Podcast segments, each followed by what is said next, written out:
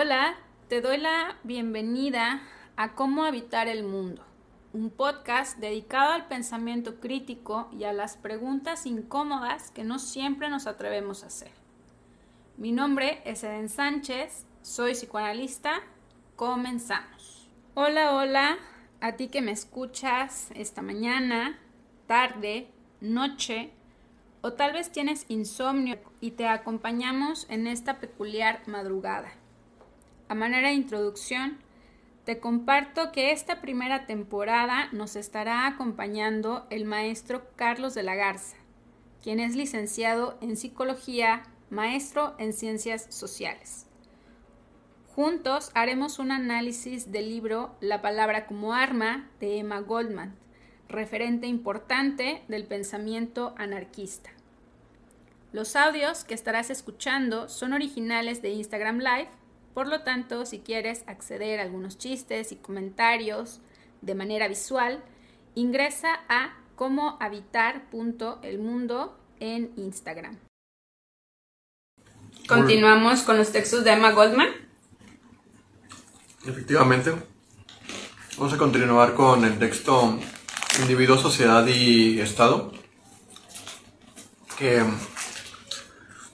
pues bueno, o sea, antes de entrar directamente como en, en materia de lo que abarca el texto, creo que aclarar qué es lo que nos hizo sentir al principio de la lectura es algo importante. Porque en sí es un texto que se presta mucho a sacarse de contexto. Sea, es, un texto que si no estás familiarizado con otras obras de la autora, o que si no estás familiarizado con ah, otros tipos de lecturas uh, antisistema, te pueden dar una impresión equivocada de lo que está sugiriendo.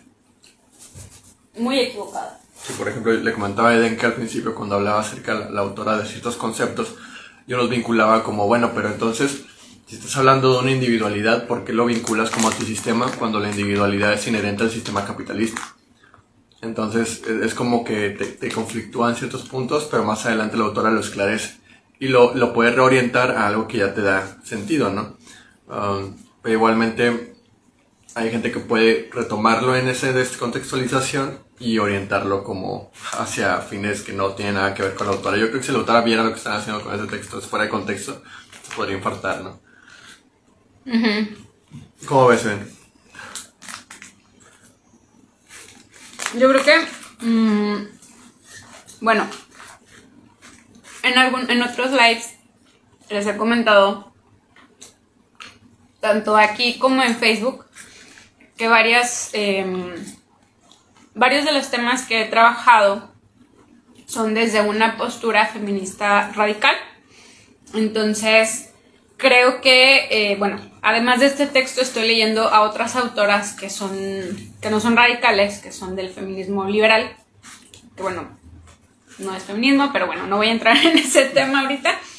Y justamente hacen uso de varios fragmentos de este texto de Emma Goldman y de otros en, este mismo compilado, eh, donde justamente hacen uso de varios conceptos que son como retomados desde la metafísica, desde la filosofía, y eso hace que muchos de los temas actuales eh, sean malinterpretados, de la aparente ilusión de que se está haciendo antisistema, pero no es nada más que hacer más de lo mismo. Eh, pero bueno, creo que pues hay que leer el texto y hay que ir poco a poco, ¿no? Em, no, no da una definición como tal de individuo, sociedad y Estado. Yo pensé que iba a ser un texto donde iba a explicar qué era la, el individuo, la sociedad y el Estado, pero realmente creo que es más como un texto reflexivo de cómo funcionan estas tres entidades en conjunto y busca como reivindicar la figura de individuo, que yo no estoy de acuerdo, mm, habría que ver la, el, el, texto original, no estoy de acuerdo en que diga individuo, yo, yo hablaría de persona, uno porque individuo está en masculino y otro porque es uno, entonces, eh, yo sí pensaría en persona humana o persona, pero no sé, ¿tú qué piensas? Sí, e, es que A ver, vamos a ver. Déjame abro mis notas. Esta vez, esta vez sí traje mis notas. La vez pasada fue a pura capela. Um, bueno, primeramente, el texto habla de, de una realidad problemática incipiente eh, e innegable, que es la pérdida de fe de las instituciones que genera problemas sociales. Entonces, ante estas problemáticas, cuestiona, ¿vamos a encontrar soluciones en un Estado fuerte? ¿Vamos a encontrar soluciones en la democracia o en el autoritarismo? Y en el contexto en el que se desarrolla el texto, que es a principios del siglo XX, estamos conscientes de que es en el pleno desarrollo de las futuras potencias totalitarias en Europa y en el mundo, como lo fue Italia fascista, Alemania nazi, Japón imperialista, uh, las potencias serbias y sus uh, dictadores. Uh, inclusive ahí incluso se podría tomar en cuenta al periodo stalinista de Rusia, um, entre otros. Y, y, entonces cuestión, el fascismo como eh, es, es, es, señalado como un ataque a lo civilizado, pero ¿qué es lo civilizado? Incluso algo, algo una de las preguntas que, con las que abre y que justo que acabamos de estar en una en uno de los actos públicos más característicos de la democracia que es la votación y eh, Emma cuestiona ¿podemos curar la democracia con más democracia? ¿no? Es como... Eh, justo, bueno, varias personas me preguntaban ayer, ¿no? Bueno, tú que eres anarquista o que estás como en favor de, pues, ¿qué piensas de esto, no? Y, para mí era como... Mmm, sé que no funciona, sé que no va a servir, eh, pero es como un mínimo de hacer, hacer escuchar una necesidad de la población pero hay que atender esta otra parte. Sé que no va a funcionar, sé que al final de cuentas, aunque se realice ese, ese juzgar, va a estar atravesado por la corrupción, o sea, ¿no? Pero es como un mínimo de que la, la misma población se escuche qué está pasando en, o qué estamos pensando entre nosotros como, como personas dentro del Estado con E minúscula. Exacto. Bien. Eh. Excelente. Sí, pues por ejemplo el ejercicio democrático de la consulta que fue ayer, um, había mucho cuestionamiento que hacía hincapié en es que la participación ciudadana es lo que legitima el proceso democrático. Y si tú vas y votas por sí o por un no, ya estás legitimando un proceso que no debería estar siendo, desde el punto de vista de algunas personas, ¿no? O está legitimando al Estado. Exactamente, legitimando al Estado. En mayúscula. Eh, en mayúscula, así es. Y, y entonces ahí fue cuando me, me entró el, el, pensamiento, ¿y por qué chingados no tiene ese mismo pensamiento cuando son las elecciones democráticas regulares, ¿no? Porque no tienen el mismo proceso de pensamiento para legitimizar al Estado en un proceso de, elección de diputado, gobernador, presidente, etc. Es exactamente lo mismo. O sea, podrías deslegitimizar al mismo aparato no asistiendo a las urnas. Pero esos mismos mecanismos de control social son también adaptables según tu postura política, ¿no? Solo cuando me conviene tal cosa es cuando yo adopto una postura de uh, inactividad o de participación o de uh, etcétera, ¿no? Que ahí es creo que en, esa parte justo Emma, Emma, va hablando de esto más adelante, donde empieza a hacer la diferenciación entre individualismo e individualidad. Entonces, para introducir el tema de individualidad, que es casi todo lo que abarca el texto, eh, empieza hablando como del el hombre natural, que de igual manera no estoy de acuerdo con, con, que se utilice hombre, vuelvo a lo mismo, no sé si es cuestión de traducción, pero estaremos hablando de persona.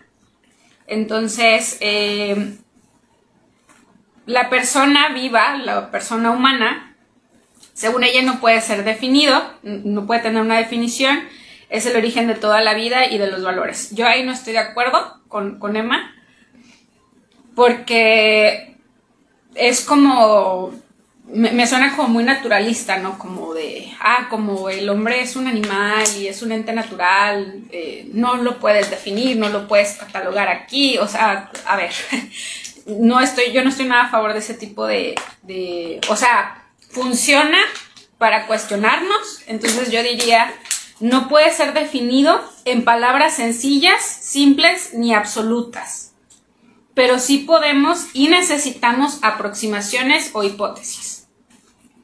Entonces yo voy más como con, esa idea. Este... Em, pero bueno, según ella, como el humano o la persona humana no puede ser definida, eh, eso nos conlleva a pensar entonces en cómo somos, eh, cómo la educación nos va estructurando justo en esa definición capitalista de lo que implica ser persona en este mundo, ¿no? Y pues nos habla ahí de la individualidad y el individualismo, eh, pero nos menciona que el individualismo lo define como individualismo a la ultranza, ¿no? Así es. Ah, más adelante lo habla del, del individualismo o sea, hace un, contraste directo entre la individualidad del sujeto, independiente a la sociedad, con necesidades, pensamientos, esquemas, ah, sueños, etc. Y la individualidad a ultranza, que sería esta individualidad ah, egoísta hacia unos criterios de ah, aquí solo mis chicharrones truenan y hago lo que yo quiero porque yo quiero sin importar a otras personas, sueños colaterales, el consumo de la naturaleza o del los recursos, recursos materiales. Perdón, este me estoy, me estoy el elote. El elote se exasperó de tanta anarquía. Ah, entonces, es esta dualidad. Ah, y creo que ese es el punto clave donde la lectura se dicotomiza. Porque tú puedes agarrar el camino de la individualidad ultranza, que es la individualidad por competencia, o la individualidad ah, colectiva, que idealmente sería la, individualidad que encamina hacia, la lo comunitario, los consensos grupales que definen ah, beneficios para todos y todas, y no para minorías pequeñas. Ah, perdón, ahí menciona que este individualismo, o sea, recordamos, hace una diferencia, individualismo, individualidad, entonces, cuando habla de individualismo, menciona que el individualismo es corrupto, es perverso, se alimenta de las apariencias, las posesiones, el prestigio y la supremacía, por lo tanto, lleva a la miseria. Que es lo que ya pasa, ¿no? O sea, estamos hablando de 1940 y sigue pasando, entonces. Así es. Sí, es, eh, y es que creo que nos falta tocar un elemento clave que va un poquito antes de, la, de que toque los temas de la individualidad, y es el punto de la libertad. O sea, habla del progreso de la libertad como una ampliación o reducción de la, de la individualidad, de individualidad de las personas. Y entre mayor autoritarismo señala, menor libertad tiene la gente. Entonces, tanto el estatismo fuerte como la la libertad de mercado, la libertad de, de el antiestado, no. O sea, los dos extremos o los dos polos opuestos tienden hacia la, la disolución de la individualidad.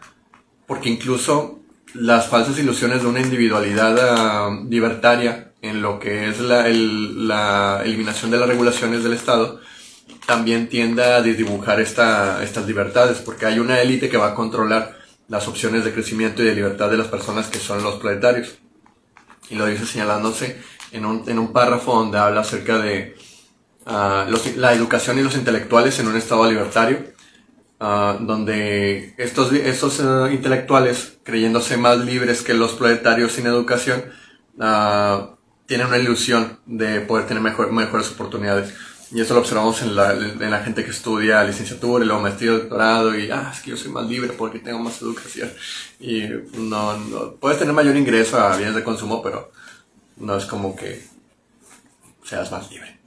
Ajá. E incluso esta, esta idea de, ahorita que mencionabas eso, pensaba en todos los autoempleados. Que pensamos que, ah, bueno, ya tengo mi propio negocio, ya soy libre pues no es cierto, tienes que pagar impuestos, ¿no? O alguien puede decir, bueno, no pago impuestos y, que me paguen todo en efectivo. Bueno, sí, pero de todos modos vas a comprar cosas.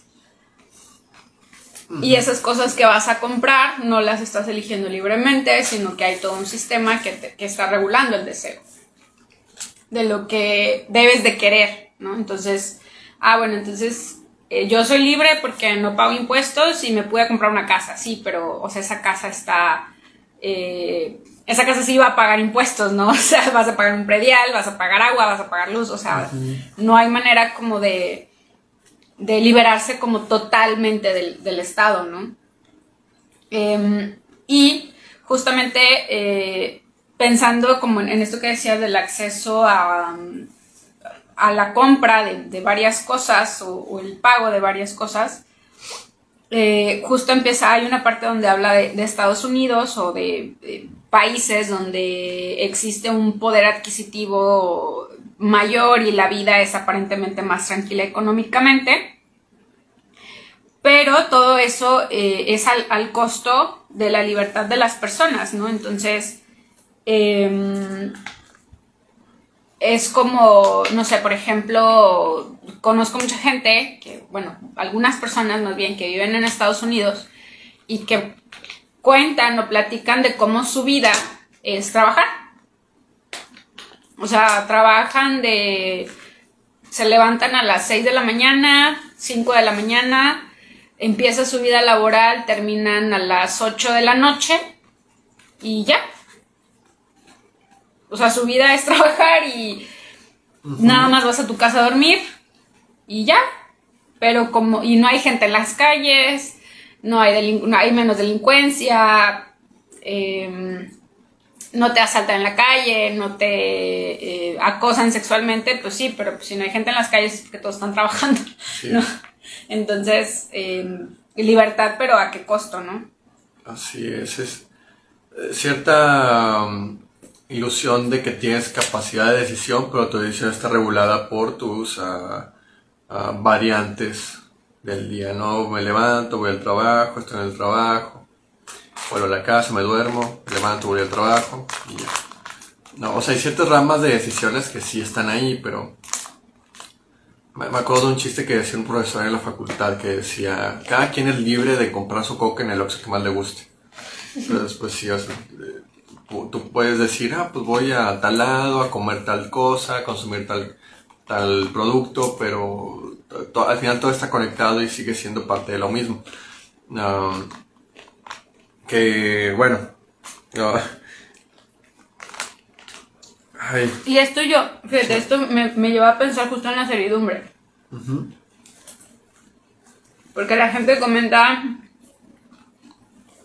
como que, ay, es que en Estados Unidos se produce mucho dinero y la gente que se va a trabajar allá trabaja mucho y es muy responsable.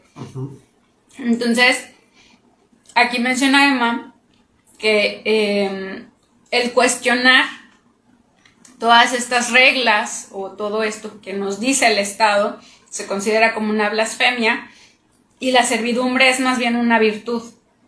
¿No? O sea, cuanto más servil seas el sistema, cuanto más produzcas al sistema, más valioso eres, ¿no? ah, mira esta persona que trabajó muchísimo. Pues sí, pero cuando te mueres, nadie dice, nadie dice, ay, debía haber trabajado más, ¿no? O sea. Y es exactamente aquí donde también se destaca la diferencia entre, o sea, uno de, de los ejemplos donde marca la diferencia entre individualidad e individualismo, o ultranza, es que mientras en la individualidad da voz a, las, a, los grupos de forma homogénea, el individualismo ultranza es para las clases dominantes, mientras que el pueblo está a la deriva del esclavismo. De marcando entonces que en esta utopía de libertaria que manejan algunos grupos, es solamente dirigida a las clases dominantes o con posesión de, de bienes de, que tiene los medios de producción, pues. Pero, ¿allí en qué parte estás? Ah, no sé, no puse las hojas. ah, es que esa parte. Em, hay, un, hay un fragmento, es que no sé si es por aquí, donde menciona o habla de esta parte o bueno, yo lo entendí así, como que el, grupo o la grupalidad puede llevar a la, como la alienación del sujeto, de la persona. No sé si sí iba por ahí. Bueno, yo lo entendí así, como que... Em, como que el grupo o la figura de un grupo eh, puede convertirse en una réplica de lo que hace el Estado. Entonces, em, el grupo como que aliena al sujeto y entonces la libertad de la persona se pierde y termina por ceder a lo que quiere el grupo. Entonces, hay, una parte donde dice que es, es el, el, más fuerte baluarte de la autoridad es la uniformidad. La, la menor divergencia frente a ella es el mayor crimen. Pero yo ahí pensaba que no hay que confundir uniformidad con pertenencia. O sea, la uniformidad, por ejemplo, en el, capitalismo se busca que todos seamos iguales, que todos funcionemos de la misma manera, que todos los cuerpos funcionen igual. Por ejemplo, en la, en la medicina, la mayoría de los libros y textos están basados en los cuerpos de los varones. Entonces, ya a la hora de que se revisen los cuerpos de las mujeres, pues ya es. No van a ser los diagnósticos similares que era lo que pasaba, por ejemplo, con los, eh, los ataques al corazón, que hasta tiempo después se dieron cuenta que las mujeres, por nuestra eh, biología, ocurren de manera diferente. Entonces, eh, para el capitalismo eso no importa, ¿no? O sea, es como, no, o sea, esto es la medida de todas las cosas, entonces todo tiene que funcionar de esta manera, ¿no? Sí. Entonces, eh, no sé si vaya por ahí Emma, Goldman, pero bueno, no estoy de acuerdo con esa parte de que el grupo lleve a la uniformidad. Yo creo que más bien hay grupos que están sostenidos desde el capitalismo que buscan esa uniformidad, pero otros grupos que yo pensaría más bien en la figura de la tribu o de la manada, porque la familia, la familia, el concepto de familia viene del capitalismo. Entonces, en la tribu se busca la pertenencia, o sea, no es lo mismo pertenecer a un grupo que ser uniforme al grupo.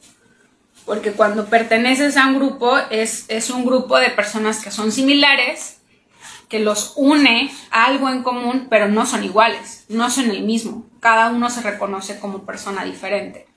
Entonces, eh, si para allá iba Emma Goldman, yo quiero pensar que para allá iba.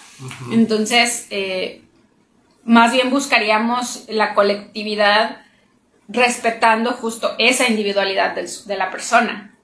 Sí. Sí, sí.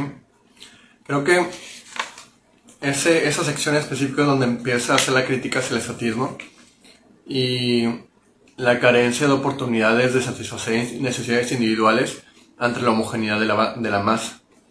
Porque el responder solamente a, necesidades de masa invisibiliza a veces a los grupos mm, que podrían ser catalogados tal vez como vulnerables ah, por ah, segregación sistemática, que podrían ser ah, pues, los grupos de, de, feminidad de acuerdo al machismo, ¿no? En este caso, como mencionas el ejemplo, el de, el de los cuerpos femeninos en estudios de medicina, ¿no?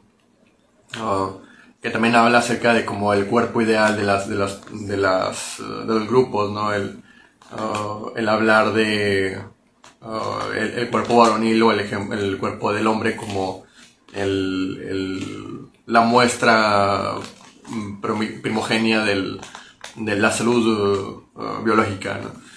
Um, y es aquí donde tenemos que, hacer el, de nuevo la, el hincapié en la dicotomía, ¿no? la, la individualidad como un camino hacia la voz de, las personas y no como un camino hacia la, competencia intragrupal, que, sería la, la, segregativa.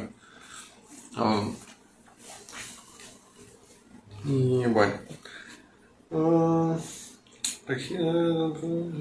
ok. Ay, mira, hace rato, cuando estábamos caminando hacia el lote, hablábamos de, de que la autora hablaba de que tres cosas no existían, que son conceptos abstractos.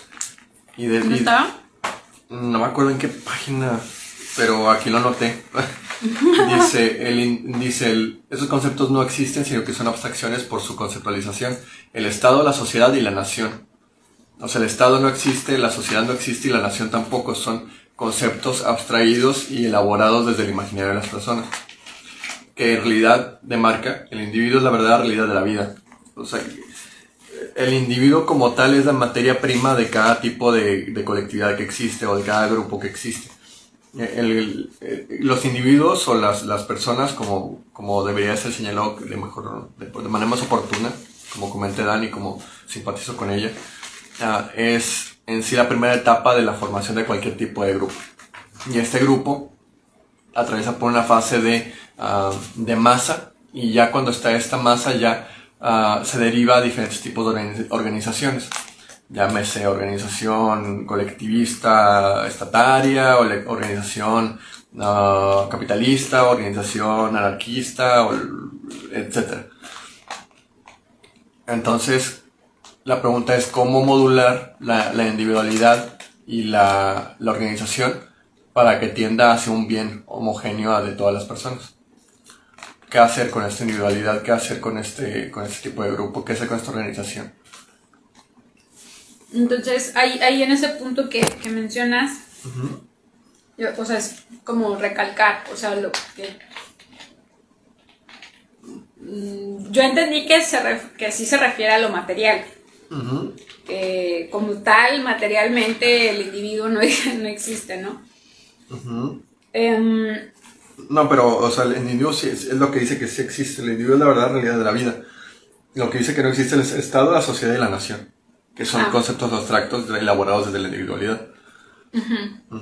Entonces, eh, sí, bueno, aquí algo que, que comentábamos era de que, bueno, si nos ponemos metafísicos, que bueno, o sea, sabemos que la filosofía es parte de las ciencias sociales, y entonces, pues, pues sí es una ciencia, pero es una ciencia social, entonces eh, la metafísica pues es una ciencia social también, pero eh, desde la metafísica pues nada existe, nada, ni el tiempo, por ejemplo.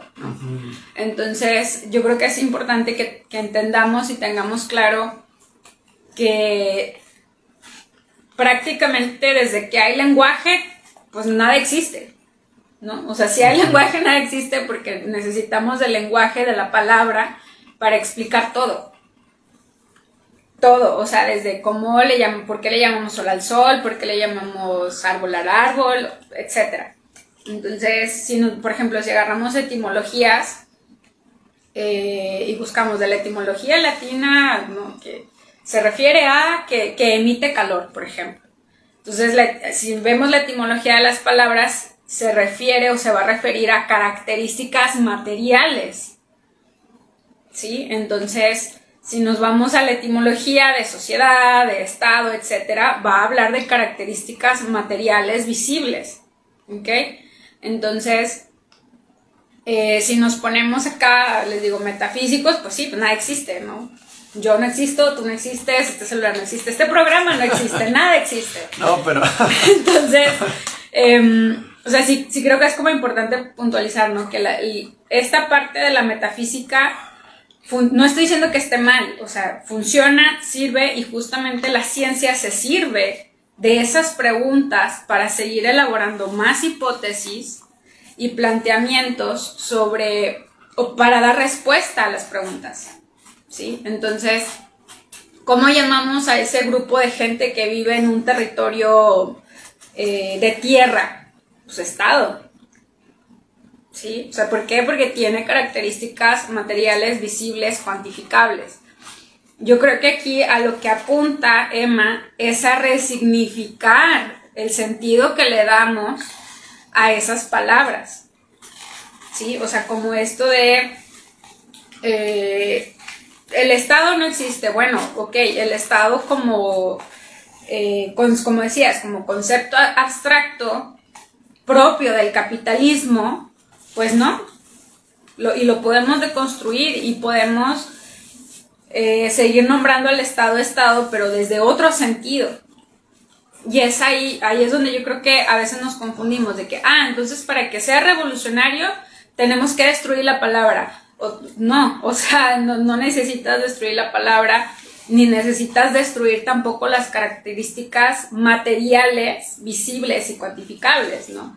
Que, ah, entonces para que el Estado deje de ser Estado vamos a tirar una bomba y destruimos toda la parte de, tierra. Pues no, o sea, no, no funciona así. No es tan simplón el, la, el, los, las conceptualizaciones, ¿no? Sí, sí. Uf, es... Eh, sí, es que es que es muy complicado en primera instancia como creer que no estamos marihuanos. ¿Por qué? O sea, los componentes de un estudio que desglose lo físico y lo metafísico de conceptos sociales como el Estado um, conllevan también un, un, acercamiento a lo semiótico. O sea, cuando, me acuerdo cuando estaba en la facultad, pensaba, pues es que semiótica, ¿qué? O sea, ¿qué? ¿Para qué? O sea, ¿para qué? ¿Para qué quieres estudiar uh, la, el lenguaje? Pues nomás lo comunicamos y ya, así que...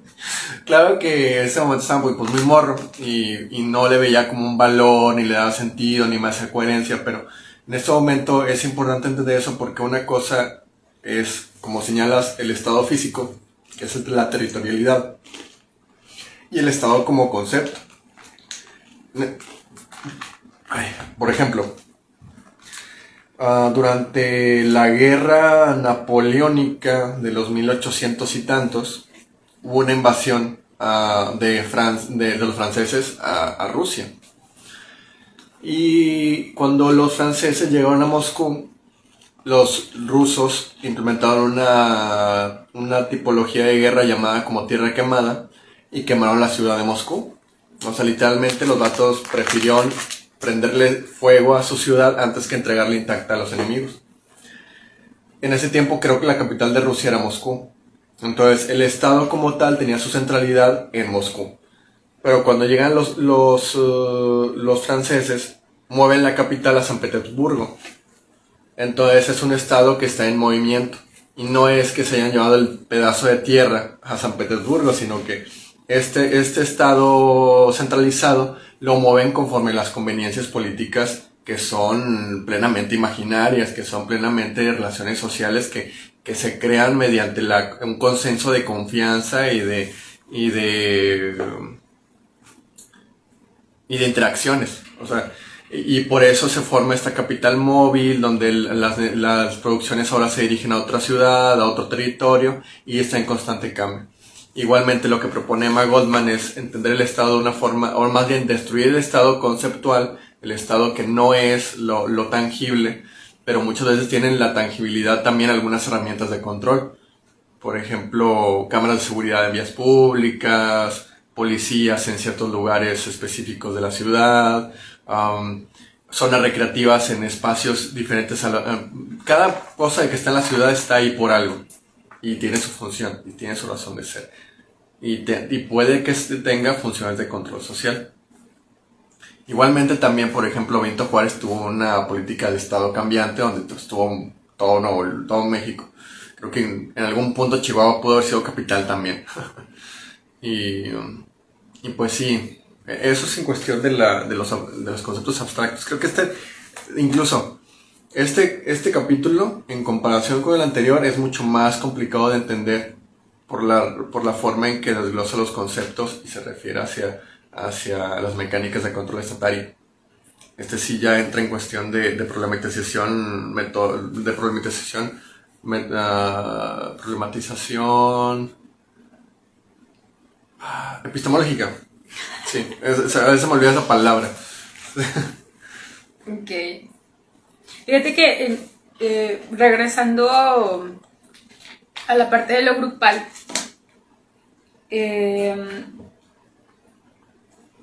hay una parte donde menciona que los intereses del Estado y de los individuos difieren fundamentalmente y son antagónicos. Entonces, eh, eh, aquí les digo, regresando a la parte anterior, donde hablaba de, la, de, los grupos o de, la, de lo que implica lo colectivo, ahí es importante recordar que los grupos no son el Estado. O sea, por ejemplo, la tribu no es el Estado.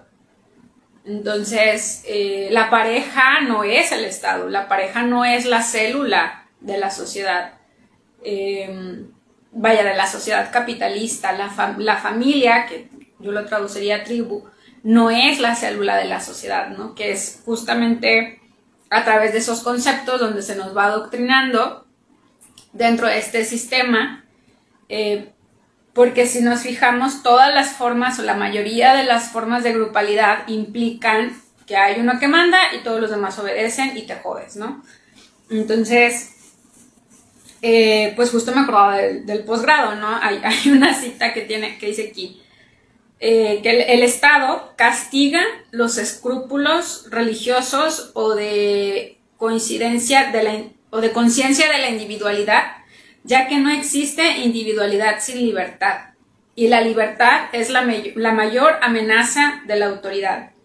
Y hay otra parte aquí que, que menciona, bueno, no, no recuerdo en qué parte está, pero justamente habla de cómo cualquier forma de poder, sea izquierda, derecha, centro, noreste, sureste, lo que gusten y manden, cualquier forma, eh, va, se, una, se va a corromper porque está atravesada por el poder, o sea, el poder corrompe y por lo tanto va a buscar perpetuarse. Entonces, eh, cuanto menos libertad individual exista, eh, más se va a perpetuar el Estado. Entonces, justo pensaba como en esto del, posgrado, donde em, se, tiene sentido en cierta parte, que una institución busque perpetuar una creencia o una, como dijiste, una epistemología, una teoría, etcétera, ¿no? Entonces, provecho. este, algo que, por ejemplo, pasa mucho, que, yo sé que no, no, solo me pasa a mí, sino que pasa en muchas instituciones donde los, hay alumnos con o alumnas con pensamiento crítico que empiezan a cuestionar, que empiezan a dudar, que empiezan a eh, incluso plantear equivalencias entre conceptos con otras teorías y, les explota la cabeza a los maestros y entonces empiezan en una lógica de lucha de poder justamente, ¿no? ¿Por qué? Porque el maestro es como, pues es como, como el presidente, ¿no? O como el, si fuera una dictadura, como pues el dictador. El, líder, sí. Que tiene que perpetuar esa, eh, esa teoría, ese, esa figura de Estado, etcétera, ¿no? Entonces, eh, es como también em, los individuos, o sea, las personas replicamos el mismo funcionamiento del Estado para perpetuarlo pero no es porque queramos naturalmente, que creo que esa es también la parte que defiende Emma, que no es natural que defendamos al Estado. Lo que es natural es defender nuestras propias ideas. ¿Por qué? Porque eso nos va a llevar a la evolución, nos va a llevar al, al, ¿cómo al, crecimiento personal, eh, nos va a llevar a una sociedad mejor, etcétera, ¿no? Entonces es muy común en las escuelas esta parte de eh, no sé, cosas que me han dicho como, eh, te recomiendo que leas más, ¿no? Y te voltean la cara, ¿no? O, decir mentiras, ¿no? De, otras prácticas. Em, yo como, como psicoanalista, pues muchos maestros, ¿no? que yo conocí a un psicoanalista que, le decía a sus pacientes qué hacer, ¿no? Entonces era como, ¿cuál es la necesidad, ¿no? pero tiene que ver con, esa parte, o sea, lo podemos trasladar a muchas otras cosas, ¿no? O sea, por ejemplo, como los médicos pueden llegar a, devaluar la medicina natural, por ejemplo. Entonces es como una manera de seguir perpetuándose en el estatus de que nosotros somos los médicos, nosotros somos los que sabemos, los que tenemos el poder. Entonces hay que quitar a, los farsantes, a los charlatanes. No estoy diciendo que esté bien ir con la bruja, no, sino que em, sí hay personas éticas que ejercen la medicina natural, pero entonces es como seguir, como, como quitarnos, ¿no? Esa, esa parte también de la tribu y de la colectividad, donde entonces a lo mejor tu abuelita te da el remedio para la gastritis que siempre te ha funcionado, pero luego el médico viene y te dice, no, eso está mal y te vas a morir si te lo sigues tomando, ¿no? Sí. Ay. es que... Ah, o sea, sí hay figuras... Vamos a ah, romper todo. No, no, pero tita, no. Ah, es que... A ver. Hay una parte en el texto donde habla muy pertinentemente acerca de esto, que es la transición entre...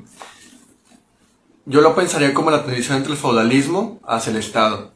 O sea, hablaba de grupos anteriores al Estado que se regían por asociación, donde posteriormente surge el gobierno como forma de dominio y perpetuado mediante la educación. Entonces, hablamos de una organización que venía desde lo, entre comillas, colectivo, que no necesariamente era colectividad eh, porque era control mediante terratenientes por feudos que cobraban un impuesto y iban dirigidos hacia un rey o hacia un, una figura autoritaria impuesta ya de, de por mandato divino o por cualquier tipo de, postura que quieras uh, demarcar.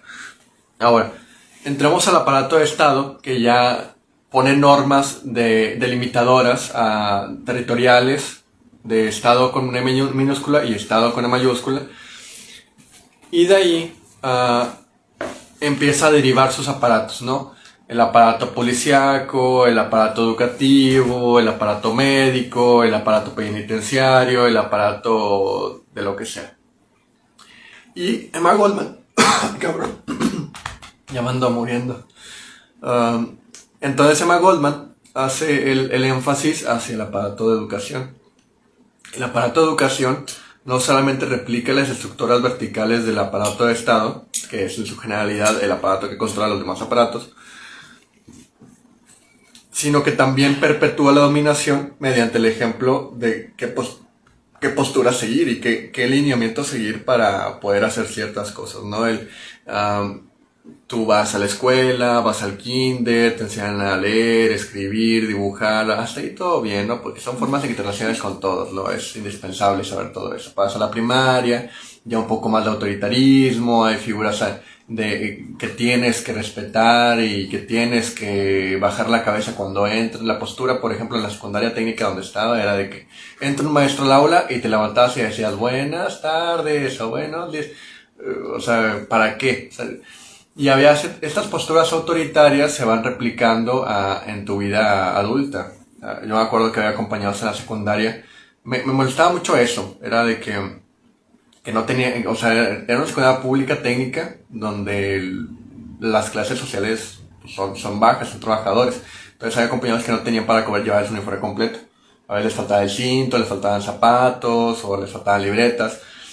Y si tú no llevabas tu cinto como parte del uniforme, había una maestra que decía, bueno, pues ahora vas con el conserje y dices que te, te dio un mecate para que te pongas el cinto. o sea, eso, es muy, eso es humillación de parte del docente hacia el, hacia el alumnado y es una forma de replicar las conductas de dominación y de humillación estatales. Ya más adelante, cuando estén en un trabajo, va a ser, bueno, tú no trajiste tu informe, Gutiérritos, así que ahora ah, vas a... Te bajan el sueldo. Sí, te, te, ponen, te ponen un, un... Ah, ¿Cómo se llama eso? Memorándum, reporte... Te chingan, o sea, te, ponen una multa, una, una, sanción, sí, una sanción y, son formas de humillación por parte del sistema que se van replicando y se van perpetuando, porque inclusive esas personas, eh, que, que puede ser un empleado, ahora va a ir a su casa y va a replicar ese modelo sistemático vertical con su familia, va a humillar a su hijo, humillar a su esposa, humillar a, a familiares, etc. Como, como decía Freire, el sueño del oprimido es convertirse en el opresor. Exactamente, sí, eh, el buen Freire que también... Eh, me, me, encanta Freire, es uno de mis autores favoritos, e inclusive en uno de sus eh, textos habla de conceptos de crítica social y lo, forma, lo, pone de una manera muy curiosa porque dice, es importante ser crítico, pero no ser criticón. y me da mucha risa porque creo que en relieve se puede decir que ese de crítico pero no criticón es el individual pero no individualista o ultranza de Emma Goldman. Sino que es como em, justo esta parte que ejercen las personas que están en una posición de, poder, que bueno, es ilusorio, que es justo lo que hacen, por ejemplo, este, estos maestros que ponemos de ejemplo, ¿no? O sea, este maestro de, ah, yo conocí a un tal que bla, bla, bla, ¿no? Es como, ahí está lo criticón, ¿no? O sea, como que si no eres como parte de este estatus, pues no perteneces y entonces eres el raro, ¿no? Que justo también hay un apartado donde habla de la rareza, donde entonces el tener cierta singularidad no está bien, porque entonces no eres parte del, sistema.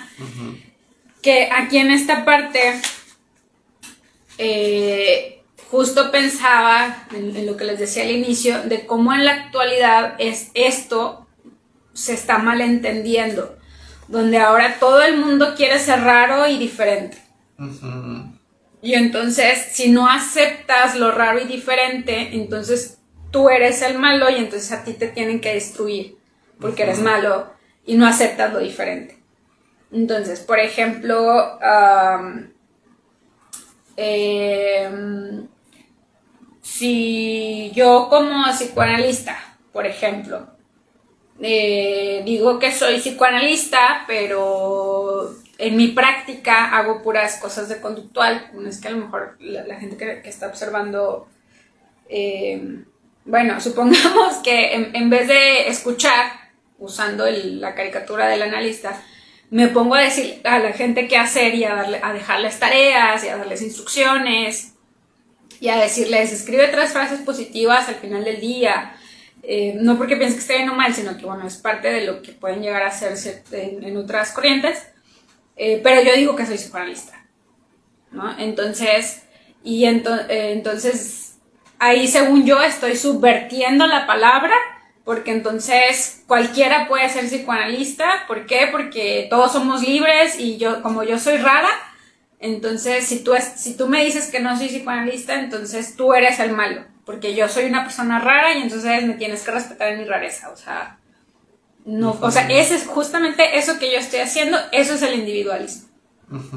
Porque entonces no estoy atendiendo, o sea, ahí que yo no estoy de acuerdo en esta parte que menciona Emma Goldman, donde dice que em, el, único propósito de la sociedad es servir a las necesidades e incrementar las aspiraciones del individuo. Yo ahí no estoy nada de acuerdo con eso. O sea, la sociedad no está para servirme a mí, en el sentido utilitario del término. No sé a qué se refiera en esa frase Emma, pero yo no puedo pensar que, por ejemplo, que él, como mi amigo y todos mis amigos están a mi servicio. Sea, imagínate, ¿no? O sea, si tú no me haces crecer a mí, si tú no me sirves, pues vete a, ver a dónde, ¿no? Entonces tú me odias y entonces eres malo conmigo, o sea, no. Que creo que eso es mucho lo que está pasando actualmente, que estamos, estamos creyendo que nuestra realidad individual eh, es lo único, que eso tiene que ver con el posmodernismo, de que el, ah, el, de hecho un maestro decía, pero bueno, te, te platico de eso. Que la realidad no existe. Entonces, esto que está aquí no existe, ¿no? Entonces, yo puedo golpear a Carlos porque esto no existe, yo no lo estoy golpeando, ¿saben? Sí. Entonces, eh, yo creo que es mutuo. O sea, no podemos no podemos negar la realidad material. Yo no puedo seguir diciendo, no estoy golpeando a Carlos. O sea, y si alguien me dice lo contrario, entonces me odio. No, o sea, no funciona así. Sí. Pero, Ajá. este, si alguien viene y me dice, oye, ¿por qué estás haciendo eso? Entonces ahí es como que, ah, y tiene que venir alguien del colectivo a explicarme que lo que estoy haciendo está mal. Ok. ¿no? Entonces, o que lo que estoy haciendo tiene un nombre. Y que eh, según yo esto es acariciar, pues no, tiene que venir el grupo a decirme que lo que estoy haciendo es golpearlo. Sí, sí. Entonces, eh, no puede, o sea, no puede ser, yo le sirvo al, a la colectividad, no, la colectividad me sirve a mí individualmente, no, es mutuo. Yo creo que de eso va la anarquía, ¿no? Sí. En la autogestión, tanto individual como colectiva. O sea, nos, nos tenemos que nutrir y retroalimentar mutuamente, porque si no circula, Sí, sí. o sea, si, si nada más es de allá para acá, pues, o sea, imagínate. Sí, sí. Hay que rolarlo. Sí. Ah, pero tú qué piensas? Ah, ah, ay, es que eh, tocan muchos temas y muchos puntos, entonces es difícil como anudar. Pero, a ver, ah, vivimos en una sociedad, ¿sí? la frase típica. Ah, Pero la sociedad no existe. no, es que, o sea, ah, Es refresco lo que estoy tomando, no vayan a pensar Sí, mal. eh, es una manzanita. Eh, estamos en, en- en- Vivimos, o sea, ¿no? Eh, partimos de nuestra, eh, nuestra existencia y como... Yo... Ay, a ver. Pienso, luego existo, ¿no? Y, y tú en tu existencia, en tu reflexión, ah, estás rodeado de objetos, ¿no? De objetos, de personas, de situaciones. Y estos obse- objetos, ah, volvemos a la semiótica, tienen una parte física, una parte... No, no quiero entrar tanto en, en términos de semiótica, entonces lo voy a dejar de lado, nada más voy a decir que puede conectarse con semiótica. Entonces, tienes el objeto, el objeto tangible y la conceptualización del objeto. Entonces, ah, estas conceptualizaciones del objeto son etiquetas y categorías o, o categorías o, o- ay, ¿cómo era? Ah, códigos. Son, códigos en constante cambio según las situaciones, ¿no? Entonces, ah, esta realidad tangible está en constante cambio conforme al concepto abstracto. Sea, yo en este momento estoy viendo una mesa, pero la mesa puede ser una silla, puede ser ah, una arma, puede ser ah, basura. ajá. Perdón. Sí. Puede cambiar el nombre del concepto, pero las características físicas, materiales, no van a cambiar. Sí. Entonces, hay, hay un ente pivote fijo que lo hace, ah, eh, lo conforma. Y, y eso en cuestión de, de cosas físicas eh, es, difícil como resignificarlo porque a veces el, el concepto abstracto y el concepto físico están demasiado ligados uno con el otro. Um, y, es ahí donde la significación social puede ser difícil. Um, y pasa mucho con estas categorías políticas que a veces manejamos, ¿no? El, el dinero, el trabajo, ah, la democracia. La democracia es un concepto complicadísimo que en realidad en teoría debería ser algo simple, pero se complejiza conforme a las relaciones culturales que tenemos. Igualmente entrando en temas escabrosos, ¿no? En temas que ponen mucho de a la gente en jaque, ¿no? De que ah, género, sexo, ah, identidad sexual, eh, su- suelen inmutar mucho a la gente y más en, en sociedades que están eh, históricamente reprimidas. O sea, y, y reprimidas en cuestión de que si no eres bien macho, de que, ah, es que tú lloras, es que tú haces tal cosa, es que eres mujer y no, es que tú no puedes jugar fútbol o no, tú no puedes hacer tales cosas porque eres un hombre. Y es ahí donde entra el conflicto del concepto material al- con el concepto abstracto. Y, y muchas veces esta, este conflicto lleva a creer que hay que cambiar cosas físicas para poder cambiar el concepto eh, abstracto. Que, que bueno, se pueden tomar decisiones y se puede decidir una cosa u otra, pero pues ya hay, hay que asegurarse de que es una decisión plenamente consciente. Es muy difícil el llegar a esa, esa conciencia, es muy difícil llegar a ser consciente de uno mismo. Entonces, creo que esa es una de las problemáticas de la anarquía, ¿no? O sea, justo. Que, que otra de las cosas que, que creo que también rescata mucho este texto y que, bueno, no se menciona es que los conceptos o la definición de los conceptos suele estar definida por eh, aquellos grupos de personas que tienen un cierto estatus de poder. Entonces, eh, hay ciertos grupos que no tienen poder y se, se defienden, ¿no? Y entonces eso es justamente la autodefensa es pensada por los grupos de poder como violencia. Entonces, en, estas cuestiones de la anarquía, cuando una comunidad no se define o no se nombra o no se o, prescinde del Estado, eh, entonces esa sociedad no existe, esa sociedad no es buena o no debería existir o etcétera, ¿no? Sí, pues se cataloga como grupos eh, no deseados, a veces como grupos terroristas, como grupos conflictivos.